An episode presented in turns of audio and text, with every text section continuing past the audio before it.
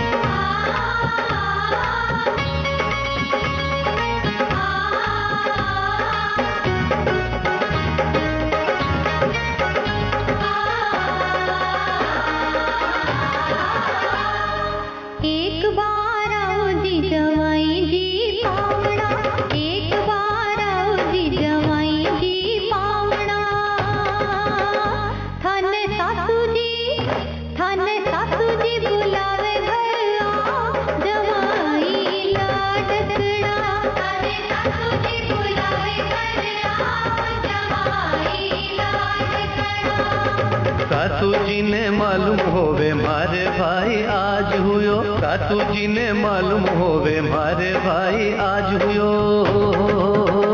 मारे घराचे मारे घराचे मोकळो काम सासू जी मने माफ करो मारे घराचे मोकळो काम सासू La vez pasada estábamos viendo cómo la dinastía de los Sandela creó el impresionante complejo de templos de Cayurajo.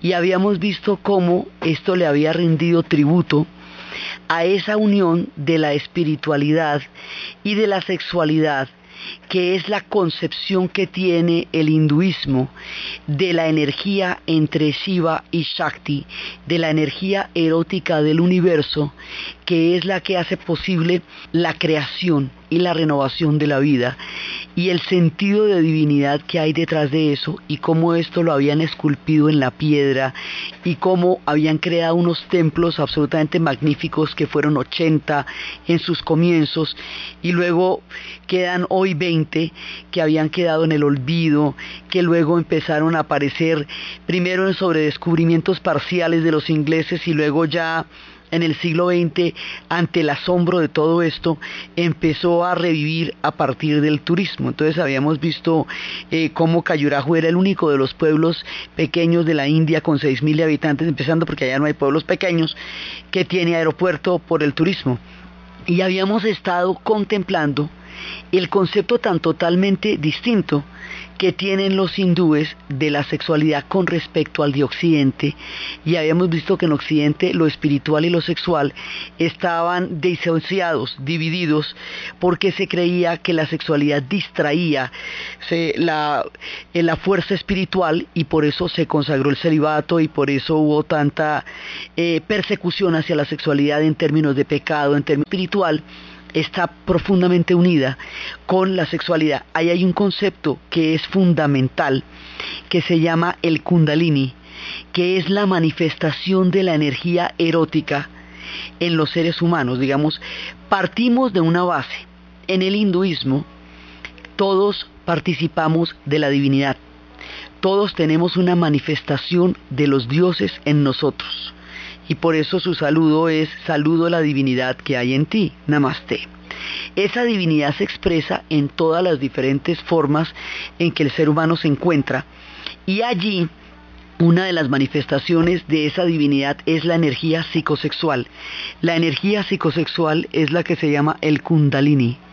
Y el kundalini, ellos lo representan, es una, digamos, esto es una figura energética y tiene que ver con la manera como se están dando los chakras y ahí se nos unen varios conceptos. Primero, en el hinduismo se habla de, de un cuerpo energético, de un cuerpo emocional, de un cuerpo espiritual, de un cuerpo físico. El cuerpo físico es el que nosotros vemos, la mera envoltura que llaman. El cuerpo emocional es el que está compuesto por todos los sentimientos. El cuerpo espiritual es el que se encamina hacia la energía cósmica. Y el cuerpo energético es de lo que estamos hechos porque de acuerdo con el hinduismo, todos somos energía. Eso también opinan los chinos. Y a esa energía los chinos le dicen chi en la medicina tradicional china. La cosa que, digamos, el elemento que va a unir a, esto, a todos estos cuerpos son los chakras.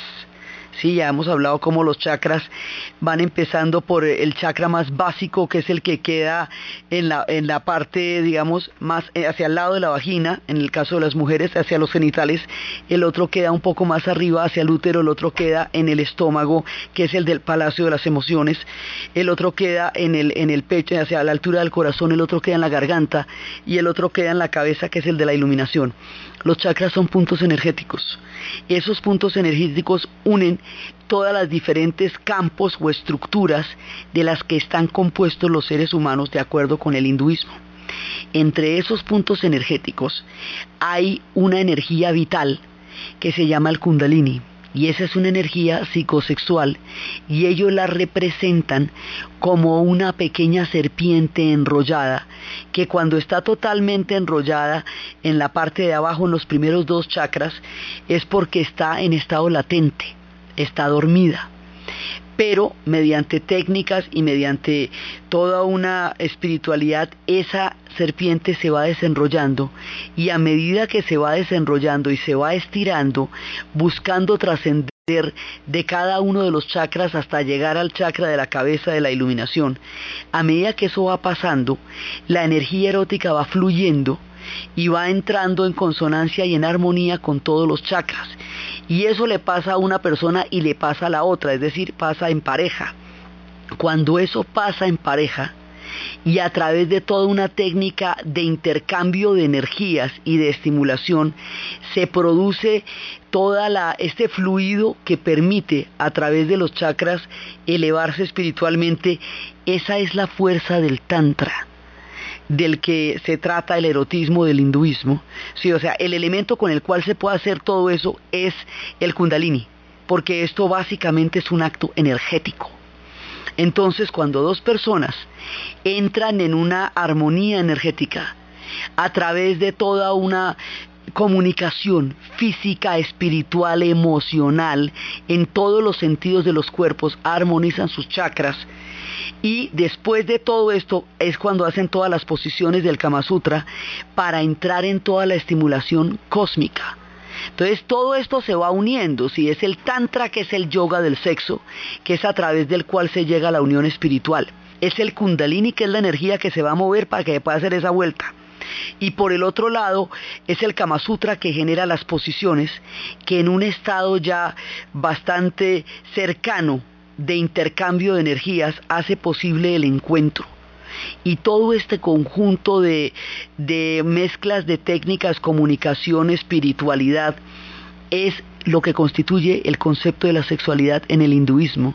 Y por eso es que hacen esos templos eróticos allá en la mitad de los jardines de la selva en Cayurajo y por eso es que toda su hay tanta imagen digamos tanta imagen erótica. Nos, Cayurajo son los templos más grandes pero también hay en otras partes de la India porque para ellos y el mismo Kama Sutra es toda una demostración de esta energía. Entonces habíamos hablado la vez pasada que Occidente, no pudiendo fusionar lo espiritual con lo sexual, o lo estigmatiza en el caso de, de la idea del pecado y de la tentación, o lo comercializa en el caso de convertirlo en un elemento publicitario, pero desconoce el contenido energético que hay ahí. Y al desconocer el contenido energético y el contenido emocional y la fuerza de la kundalini, del kundalini que es el que se va eh, estirando, es una, literalmente es una serpiente que se va estirando y a medida que se va estirando va trascendiendo los primeros chakras, que son los básicos de la supervivencia y de la alimentación, para llegar a los chakras de las emociones, de, del corazón y luego poder llegar al de la, a los chakras de la voz, poderlo verbalizar y luego llegar a los de la iluminación. Es un, un todo. Digamos, en el hinduismo estas cosas no están separadas y no se pueden hacer por aparte y se hacen con fines de unión espiritual. Entonces para eso era que habían construido todos esos templos de Cayurajo y para eso era que habían logrado toda esa representación de la sexualidad, porque la sexualidad para ellos es sagrado. Todo en la vida de los hindúes es sagrado la comida, la sexualidad, las castas, el matrimonio, la vida cotidiana, porque es a través de los ritos y a través de, estas inspiraciones espirituales que ellos mantienen la comunicación permanente con el universo cósmico en el que viven. Ellos viven en una esfera cósmica y sagrada. Es allí donde habita su psiqui, sus emociones y su energía. Aunque anden por el planeta Tierra, viven en un mundo psíquico y en un mundo energético y en un mundo fundamentalmente místico. Y el misticismo está compuesto de todo eso. Entonces está compuesto tanto de una evolución eh, en el sentido espiritual y cósmico a través de la sexualidad, como también habíamos la vez como también habíamos hablado la vez pasada, que era el ascetismo en el caso de los jainas, donde precisamente la renuncia a todas las pasiones los llevaba a ellos a un estado de exaltación espiritual que les permitía una trascendencia, entonces que una cosa vale y la otra también, y que al lado de los templos de Cayurajo, con todas sus estatuas de energía erótica, estaban los templos jainas que no podían tener representaciones eróticas y que les habían dado billete para, para remodelarlos y los otros les ha permitido que hicieran los de ellos al lado. Entonces, el que haya tantas opciones, el que haya tantas posibilidades, hace que la tolerancia en la India sea la norma, digamos, sea la constante, porque todo el mundo tiene una manera diferente de concebir el cosmos. Lo que es común a todos es que es el mismo cosmos, y es el cosmos del hinduismo. ¿sí? Entonces el hinduismo, al haber entrado en sincretismo con tantas civilizaciones y con tantos pueblos, se ha ido anchando, anchando, anchando y ha, hecho posible la, la existencia de muchísimas formas de entender la trascendencia, la divinidad y la presencia de lo sagrado.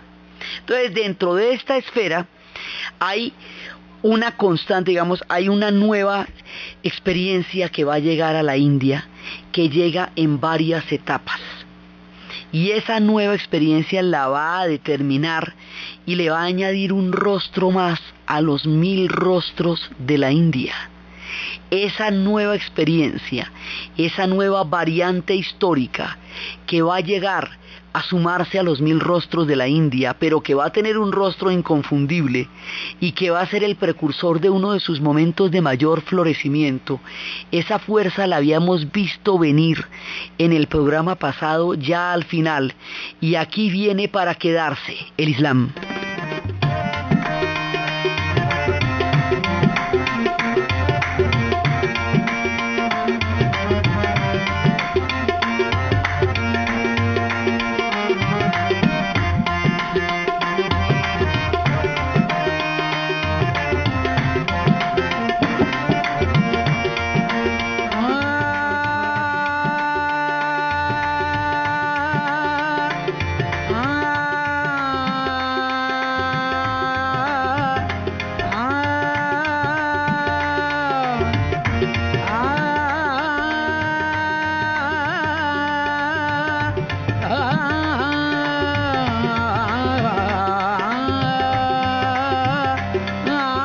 Empieza poco a poco. Habíamos hablado en el programa pasado de una cantidad de fortalezas que se construyeron en Orcha, a unos kilómetros de Cayurajo para proteger estos templos de la llegada del Islam, porque el Islam, al no tolerar las imágenes, podría, y menos aún las imágenes eróticas explícitas, porque es que ahí hay una serie de diferencias fundamentales. El Islam viene, es una religión monoteísta, es una religión que no cree en las imágenes y que las considera profanación.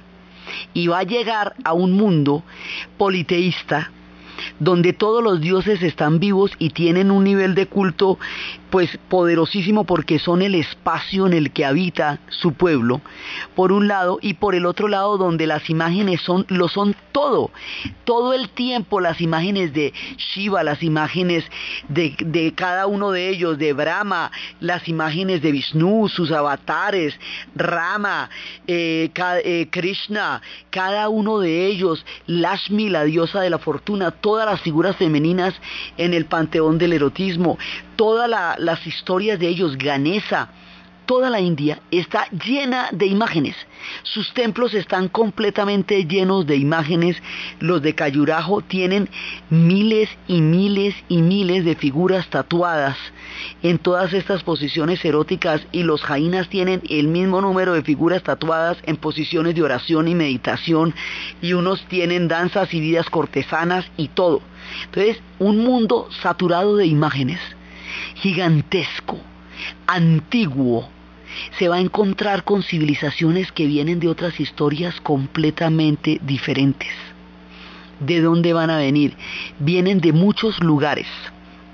Unos vienen, primero hubo una llegada de los árabes, varias, eh, digamos, intentos de los árabes por llegar a la India que dejaron un cierto nivel de, un cierto nivel de presencia en el norte porque ellos vienen del Asia Central, los árabes vienen pues de la península arábica, pero después otros vienen del Asia Central. Entonces, el Islam está compuesto por oleadas de árabes, de afganos y de mongoles. De así de, ellos los llaman turcos o afganos y van a ser después los mongoles. O sea que les viene por diferentes fuentes y por diferentes variables y en diferentes épocas. Pero van a quedar en la historia es durante una sola la de los mugoles porque ese va a ser uno de los grandes esplendores de la India, la extraña combinación de estos dos, de estas dos formas de pensamiento religioso tan supremamente distinta. Entonces, por un lado, vienen eh, los árabes que han huido, pues desde el momento en que Mahoma ha huido de la Meca Medina, entonces acuérdese que hay un primer centro en el Islam que es en Arabia, que es la tierra sagrada de la Meca Medina, eh, que es el original. Después de la muerte de Mahoma, la dinastía de los Omeyas se va a tomar, Damasco va a ser el centro de los Omeyas. Después de que los Omeyas van a ser borrados por los abasides, estos abasides son los que van a llegar hasta Bagdad, ¿sí? y empiezan a desarrollar todo un imperio. Y ahí se habla en la llegada de Mahmud de Ghazni, porque ellos después van a llegar a Kabul. Kabul va a ser el centro desde donde van a entrar todas las oleadas del Islam. Porque Kabul, capital de Afganistán, habíamos hablado la vez pasada, que Kabul era una gran ciudad y era un centro impresionante de civilizaciones y que por ahí pasaron las rutas de la seda y las rutas de los budas y por ahí pasaron los pueblos del Islam y por ahí pasó todo el mundo y que eso no ha sido siempre ese yerma tierra de tristeza que hoy se ve sumida en las guerras, sino que tiene un pasado glorioso. Y Pakistán, que es el otro límite, eso es la India, nuestro relato hasta que no se parta, eso es la India, y participa con ella de su esplendoroso pasado y de los, de los reinos de Mohenjo-Daro y Jarapa. Así que juzgar a los pueblos por el actual estado es una manera muy precaria que no nos deja verlos en toda su grandeza y en toda su presencia civilizadora y en todo su pasado. Entonces, por ahí van a llegar desde Kabul. Pero hay un, primer atisbo que es muy importante. Ese primer atisbo es la llegada de los sufis. Entonces, mire, el Islam está desde Kabul, ¿no? Y va a llegar también a Bagdad, va a llegar a todos esos sitios y va a llegar a Persia. Cuando llega a Persia, los sufis se van a islamizar. Y esos sufis que les había contado, que son los que creen en el universo de amor cósmico, que son los que piensan que el amor es conocimiento y que lo que hace que los amigos distingan los gestos los unos de los otros o que las madres hablen con sus hijos cuando ellos aún no tienen palabra de bebés, es el conocimiento del amor. lo que hace que las personas enamoradas lean el alma la una de la otra es el conocimiento del amor. Y todo ese amor, que es un fluido, que es un conocimiento, que es un alimento del océano, del mundo, todo ese amor tiene su forma más sublime en el amor a Alá, en la, unión con la divinidad. Ya hay un santo sufi que entiende que en últimas esa unión con la divinidad puede ser perfectamente compatible con el sentido que tienen los hindúes de que lo sagrado mora en cada uno de nosotros. Porque esa idea no es tan lejana la una de la otra. Lo que pasa es que en el universo de la India es a través de miles de dioses y aquí es a través de uno solo. Pero la idea es la misma. La idea es que lo sagrado eh, es parte de nuestro universo y en la medida en que nos logremos relacionarnos con él a través del amor, reconocemos la divinidad que hay en nosotros. Entonces hay un primer santo sufi que lleva este mensaje y que va a ser muy amado por la gente. Al Gadasi. Y él va a crear una, una primera entrada del Islam porque la gente logra entender eso y deja ya una, hay un monumento a él y hay una tumba que es como la, el primer contacto. Eso es muy importante en el imaginario de lo que va a ser el encuentro de estas dos culturas, porque es la parte que las va a llevar a buscar puentes comunes, a encontrar la tolerancia, a poder coexistir. O sea, el, el espíritu de este santo sufi crea el primer rasgo de tolerancia y de encuentro entre el Islam y el hinduismo el primer puente entre los dos. Entonces aparece este personaje tempranísimo en nuestra historia. Pero después, tiempo después, va a llegar Mahmud de Ghazni, y ese ya va a ser va, un emperador bravísimo, va a llegar a la ciudad de Multi, hoy en Pakistán, y ese en la ciudad de Multan es el que va a empezar la conquista, lo que llama la conquista, y va a tener una cantidad de, enfrentamientos y él va a tener una historia. Había una diosa, míreme, este cuento está, está bastante, bastante rebuscado. Había una diosa que se llamaba Manat y había una imagen de piedra de la diosa Manat y esa diosa vivía en Arabia Saudita. Dicen que cuando la llegada del Islam, la diosa Manat fue desterrada de la tierra del profeta y llevada a la ciudad de Santa y allá en esa ciudad es donde se encuentra la imagen. Entonces, la verdad era que ahí había un chisme de que esta gente era muy rica y tenía cantidad de oro y tenía cantidades de rubíes.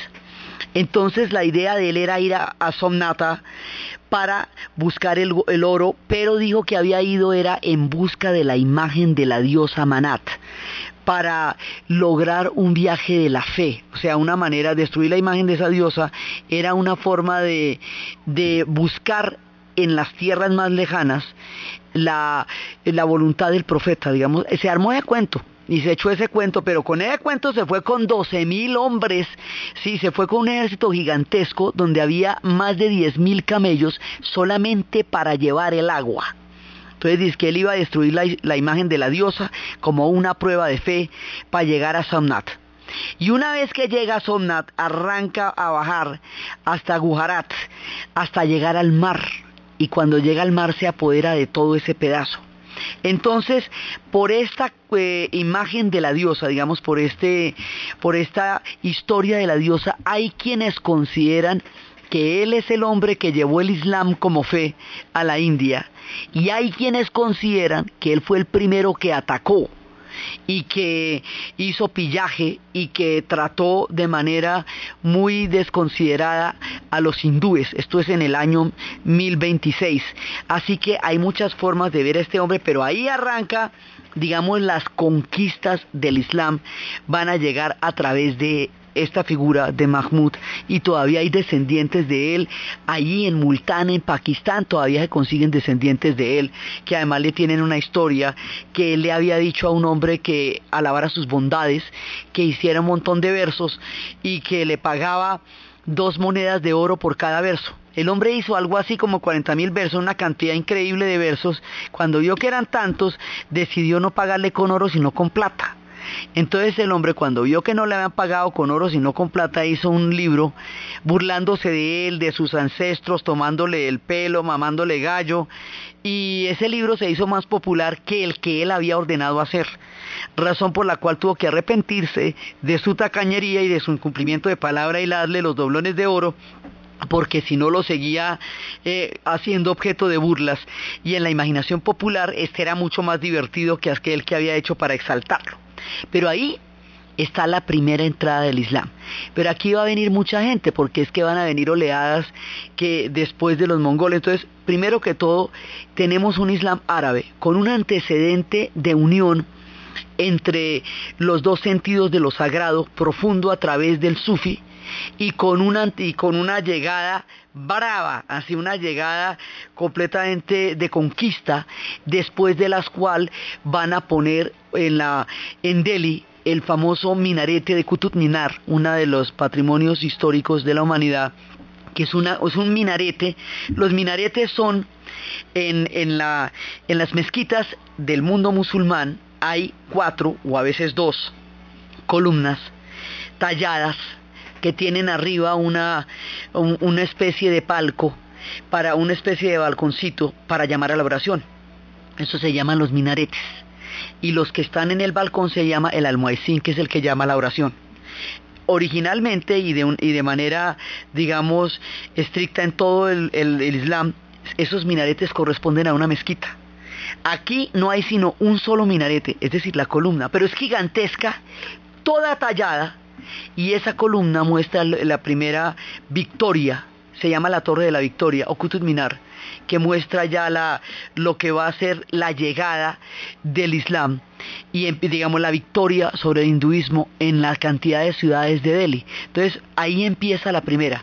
Pero no será esto lo que transforme la historia de la India, lo que realmente transforma la historia de la India viene de mucho más lejos, viene de las profundas y perdidas y lejanas estepas de la Mongolia.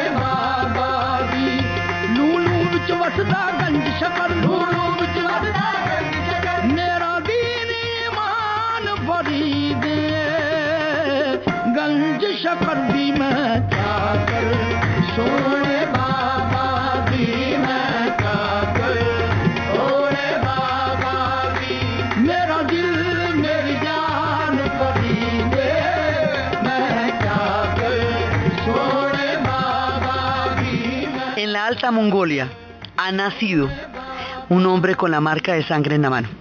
El que tiene la marca de sangre en la mano unificará las tribus de la Mongolia. Así dice la profecía. El hombre se llama Temuhim y la historia lo conocerá como Genghis Khan. Ese hombre moviliza todas las tribus de la estepa a través de los caballos que tienen esa manera de poder andar y que tienen una, una pezuña que puede atravesar la estepa. Son tres caballos por persona. Uno para poder beber su sangre, otro para cabalgar y otro para comer su carne.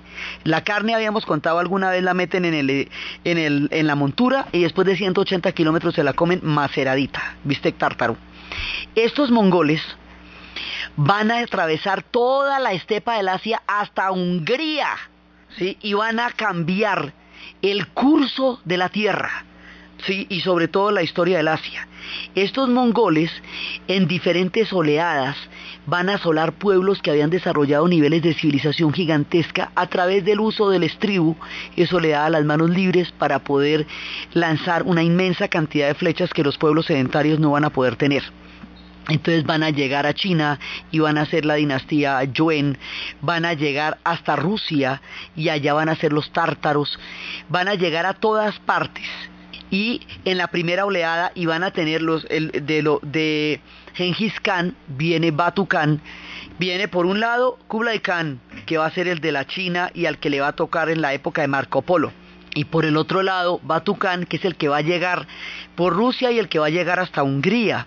Entonces, aquí se nos juntan dos imperios. Por un lado vienen los árabes, que están desarrollando toda una historia de civilizaciones, que es la que hemos visto que había llegado primero con el Sufi y luego con Mahmud Ghazni.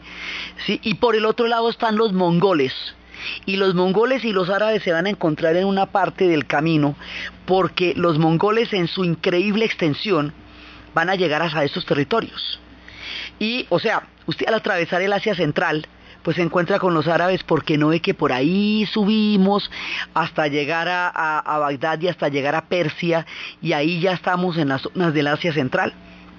Entonces, los mongoles, al entrar en contacto con el Islam, se van a islamizar, porque ellos, al no tener civilizaciones comparables, con los pueblos que sometieron, van a tomar cultura y religión de los pueblos vencidos y van a dar su propio toque de la historia y van a crear ciudades espléndidas como Samarcanda también en su momento. Entonces los mongoles se van refinando. Ellos no se quedan así, ellos van aprendiendo, se van refinando, van poniendo bonito, les van gustando las sedas. Pues para ser una dinastía china, usted tampoco podía estar ya pintado en la pared, pues para ser una dinastía Yuen ya tenía que haber adquirido todas esas costumbres sutiles de la China. Entonces los mongoles, ya refinados, ya convertidos en una, digamos, en varias generaciones, inclusive tuvieron otro que era Tamurlán que también los invadió, o sea, varios intentos están entrando a la India, Tamurlán pasó por allá y Tamurlán pasó por Persia, lo llaman Tamerlán. Sí, Taimurlán. Tamerlán fue uno, digamos, de las oleadas mongolas más fuertes, pero ahí todavía no se define su historia. Ahí hay asentamientos, pedazos, enclaves que quedaron en la tierra de los Rajás, en el Rayastán, en esas tierras donde los reyes han estado durante milenios, en, en esas grandes tierras de donde son originarios los gitanos. Pues aquí se encuentra un montón de pueblos.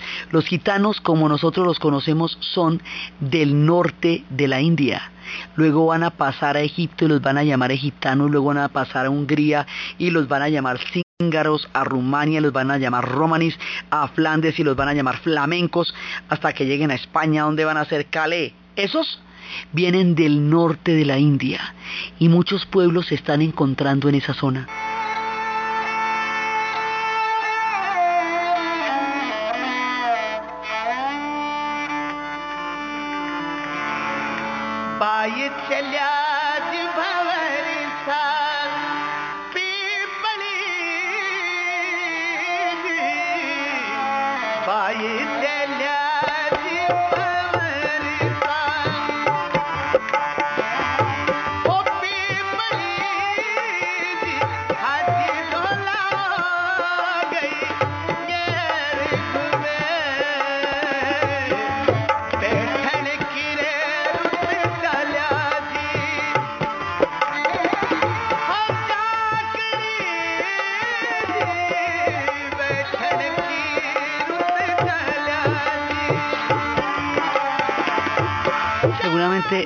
Reconocerán en estos cantos, cantos gitanos, que con instrumentos más occidentales y con violines se llevan este canto de libertad y a la vez lamento. En el Rayastán, que es por donde van a llegar, porque vienen desde Kabul, entonces se van a, van a atravesar todo lo que es Pakistán y van a llegar al Rayastán. En el Rayastán hay un montón de rajas y hay hombres muy importantes como Mervar y hay grandes reinos de Udaipur, de Jodhpur, de Jaipur, de Jaisalmer, que ya es la zona del desierto donde se encuentra el gran desierto del Tarri, donde están los camellos. Rayastán es un reino impresionante donde ellos van a llegar, un reino muy antiguo y un reino profundamente hinduista y por allá es por donde vierten los caudales de la historia, estos ríos que salen del mundo de los árabes y del mundo de los mongoles y que por ahí van a entrar en contacto con el mundo de los rajás. Allí donde hay reyes, allí donde hay nómadas, es donde existe la mayor cantidad de nómadas porque están los gitanos, están los encantadores de serpientes, están las bailarinas calvelias, están los músicos ambulantes, los domadores de circos y los, y los que trabajan con los monos. Hay una cantidad de gente nómada, hay una cantidad de reyes y hay asentamientos del mundo musulmán en ese complejo mundo del Rayastán y allá es donde se van a dar las batallas fundamentales. Entonces, antes de la llegada de los mongoles, vamos a distinguir una vez más, mongol es el imperio de Genghis Khan a lo largo de los cuatro siglos en que dominaron el mundo, tres siglos en que dominaron el mundo. Mugol es la palabra que los persas tienen para designar a los mongoles en la India. El imperio mugol son los mongoles de la India, así como los tártaros son los mongoles en Rusia. Y así como la dinastía Yuen son los mongoles en China, pues los mongoles en India se llaman mugoles, pero son los mismos. Entonces resulta que antes de la llegada de ellos, pero ya cuando el Islam se había sentado en grupos pequeños, se produjo una situación histórica importantísima, un puente, la historia del gurú Nanak. El gurú Nanak se ha hundido en un pozo y no vuelve a salir en cinco días y la gente está muy asustada. Aparece que hubiera muerto el gurú Nanak. A los cinco días, el gurú Nanak ha salido del pozo y ha hecho una revelación. Dice que ha visto el rostro de Brahma, que Brahma no es ni hindú ni musulmán, que no existe tal cosa como el hinduismo o el islam, sino un concepto unificado de la divinidad, que era la idea que había dicho el antiguo santo sufi.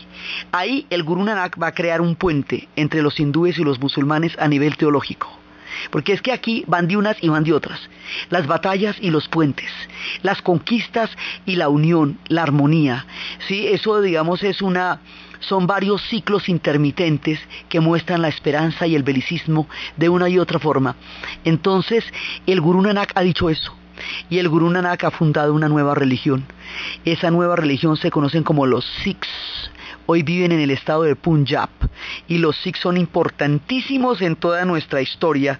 Los Sikhs tienen las cinco Ks, tienen la K de la... Cada uno de los elementos que tienen los Sikhs tiene una, letra K, el cabello que nunca se, se, van a cortar con la barba, el turbante que se hacen, el peine que tienen para peinarse ese cabello, la pulsera de acero y la daga para defender su orgullo y su fe. Entonces, cuando el Gurú Nanak va a morir, ¿cómo lo van a enterrar si ha unido dos religiones? ¿Será que lo creman para que su alma reencarne y se desmaterialice y luego se vuelva a encontrar en un ser concebido? ¿Será que lo ponen en una gasa para meterlo en la tierra, para que la tierra absorba lo que la tierra trajo? El Guru Nanak, que sabe la hora de su muerte, pide que pongan rosas, rosas frescas al lado y lado de su cuerpo y las rosas que amanezcan más frescas, así será el rito de su muerte. En la mañana siguiente, expectantes todos de cómo va a suceder esto, se encuentran con que el Guru Nanak ha desaparecido y que las rosas están tan vibrantes, tan frescas y tan bañadas por el rocío sutil de la mañana, en un lado como en el otro de donde estaba su cuerpo. Valen los dos, el Islam y el hinduismo, de ha dicho el Guru Nanak. Entonces ahí ya tenemos un antecedente, el santo Sufi y el Guru Nanak, que nos ha fundado la religión de los Sikhs. Y después van a llegar ya los que van a determinar el curso de la historia. En una batalla colosal, con muchos elefantes y todo, va a llegar el hombre que se llama Babur. Y Babur es el primero, es príncipe del Asia Central, es el descendiente de Tamerlán, es un estratega militar, él fue el que dirigió toda la incursión a la India, él fue el que venció a Lodi en la batalla de Panipat. Lodi también es islámico, o sea, ahí hay otro asentamiento islámico y es contra esos que se enfrenta para poder entrar a la India. Y desde ahí empieza ya la incursión de la llegada de los mugols. Entonces este hombre va a crear un reino y ese reino va a seguir cuando Hamayun, el hijo de Abur, va a ser destronado por un jefe afgano. Pero de todas maneras, Hamayun va a recuperar el trono y de Hamayun va a ser hijo el hombre más grande de todo nuestro relato de hoy, Akbar. Estamos hablando de 1555 cuando su hijo va a recuperar el trono. Hamayun, de, la tumba de Hamayun es, uno, es otro de los patrimonios históricos de la humanidad que quedan en Delhi, donde hay un montón.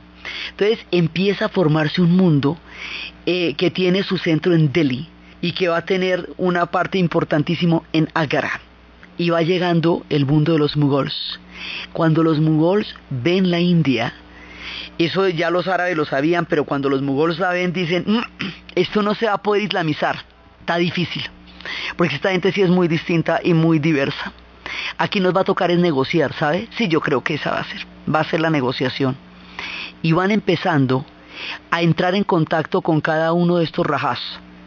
Y van a hacerlo de una manera tal en la cual encuentren algo que existía en los antecedentes del santo sufí y del mensaje del Guru Nanak, una síntesis entre el Islam y el hinduismo que haga posible la coexistencia de estas dos religiones tan distintas y que se ve fundamentalmente en la arquitectura.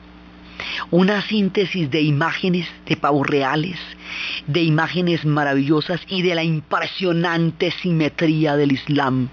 El Islam tiene un concepto de la totalidad que hace que integre el paisaje, el agua, los jardines, la filigrana, el mármol, los tapetes, los techos de las mezquitas, las figuras de los tapetes que vienen de Persia y que vienen del Asia Central. Esos tapetes tienen los techos de las mezquitas, esos tapetes tienen las figuras de Isfahan, esos tapetes tienen las mezquitas de Samarcanda. Van llegando con todo esto, ellos traen un esplendor enorme, ya vienen con un influjo civilizador gigantesco y se encuentran con la madre India. Y el encuentro de este Islam ya refinado, de estos mongoles ya eh, expuestos al influjo del avance de los pueblos con los cuales entraron en contacto y la enorme civilización de la India y el refinamiento que el mundo musulmán ya había logrado para esa época en la historia, van a producir una explosión de arte, de conocimiento, de música, algo monumental, el gran imperio mugol de la India.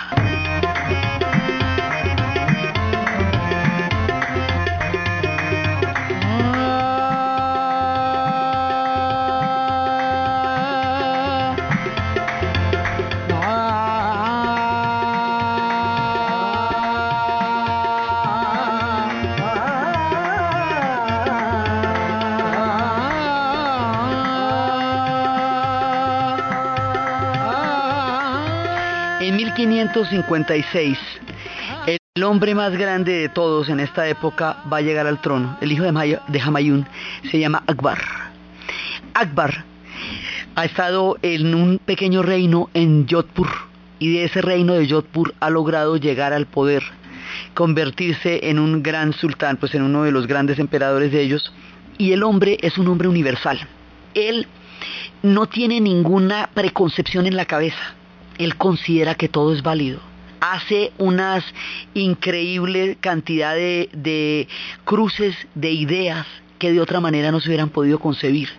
Es hijo de una estirpe grande. Ya Babur cuando llegó a Delhi, en lugar de destruirla como había pasado con Mahmud cuando había entrado allá, lo que hace Babur es rendir homenaje a la tumba del santo Sufi como una manera de decir que ellos vienen en un son de encuentro con el mundo del hinduismo, porque es que ahí son, los dos mundos se van a encontrar ahí. Entonces él al entender el hinduismo, él siente una fascinación increíble por los sufis. Él fue una vez a una gran fiesta de baños sagrados en el sitio donde se unen el Ganges y el Yamuna y en esa fiesta maravillosa es cuando él se va a dar cuenta que este pueblo es vibrante, que este pueblo es fantástico y va a querer pertenecer también al hinduismo.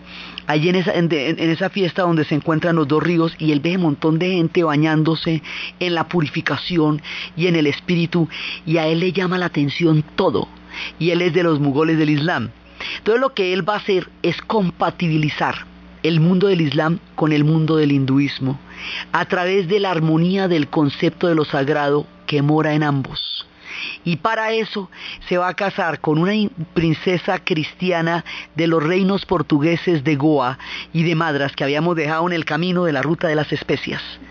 Se casa con una princesa hindú, con una princesa musulmana, y pone los tres símbolos. El símbolo de la esvástica, que es el símbolo del hinduismo, es un símbolo colorido, el sol en movimiento, las fuerzas cósmicas, no tiene nada que ver con la esvástica, que fue tomada como un hurto terrible y fue puesta de negro para simbolizar el horror. La esvástica del Rayastán es una esvástica de las fuerzas de la energía cósmica que mueven los soles y que es de un colorido hermoso y que significa el hinduismo en Rayastán.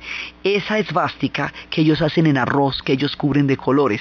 Esa, más la cruz, más la estrella, que en ese momento significaba el Islam, son el sello de la unión de todas las religiones que está en todos los monumentos y en todos los lugares que Akbar construyó. Él va a crear una capital, una capital magnífica, una capital espléndida en una piedra roja que se llama Fatapur Sikri, que tiene audiencias públicas, audiencias privadas, grandes jardines, cuartos para cada una de estas hermosas mujeres con las cuales él se desposó.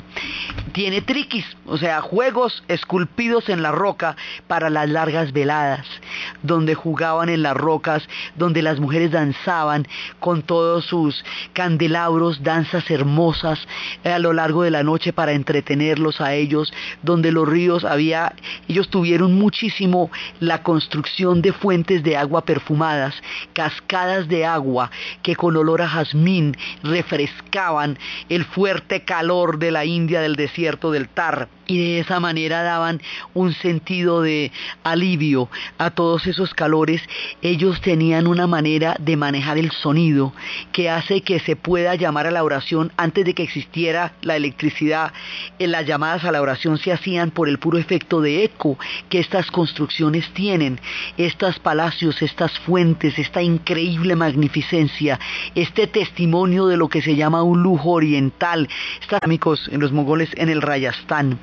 Entonces Akbar, intrigado por la fuerza de las religiones, empezó a hacer seminarios donde invitaba a judíos, cristianos, musulmanes, budistas, hindúes, jainas, invitaba a todos para que hicieran interminables debates acerca del concepto de lo sagrado, para llegar una vez y otra vez a la conclusión de que lo sagrado en esencia era lo mismo para todas las religiones y que el sentido de lo cósmico y de lo profundo moraba en todos los hombres y en todas las mujeres que se acercaban a un sentido profundo de la espiritualidad y va creando un renacimiento, una especie de gran renacimiento, una reforma impresionante, le quita la carga de, impuestos a los que no pertenecían al Islam, entra en contacto con el hinduismo, llega con ellos a unos acuerdos de respeto y de mutua eh, cooperación y de mutua entrega y va a crear uno de los periodos más magníficos. La historia de este hombre, de sus descendientes, de la construcción del Taj Mahal, del tributo del amor de Chayahan y de la historia trágica que vivió este hombre al otro lado del Yamuna, viendo allí la espléndida tumba que había construido para su esposa, pero desde las rejas de una prisión donde estaría metido por su propio hijo como descendientes de este hombre grande, y lo que pasaría con el impresionante legado de Akbar hasta cuando asomen por las cornisas del mundo mugol los ingleses. Es lo que vamos a ver en el siguiente programa. Entonces, desde los espacios del kundalini, de la energía psicosexual que lleva a la construcción de un espacio cósmico de entrega a la divinidad a través de la fusión de dos seres humanos en la sexualidad, desde la llegada del Islam, desde el santo sufi que entendió el poder del amor en las religiones como en la vida, como en la espiritualidad, desde Mahmur buscando la, la estatua de la reina Manat, desde la llegada de los mongoles, desde los elefantes y las batallas de Babur en Panupat, hasta la grandeza enorme de este hombre del universo que ha sido Akbar en la narración Diana Uribe, en la producción Jessy Rodríguez y para ustedes feliz fin de semana.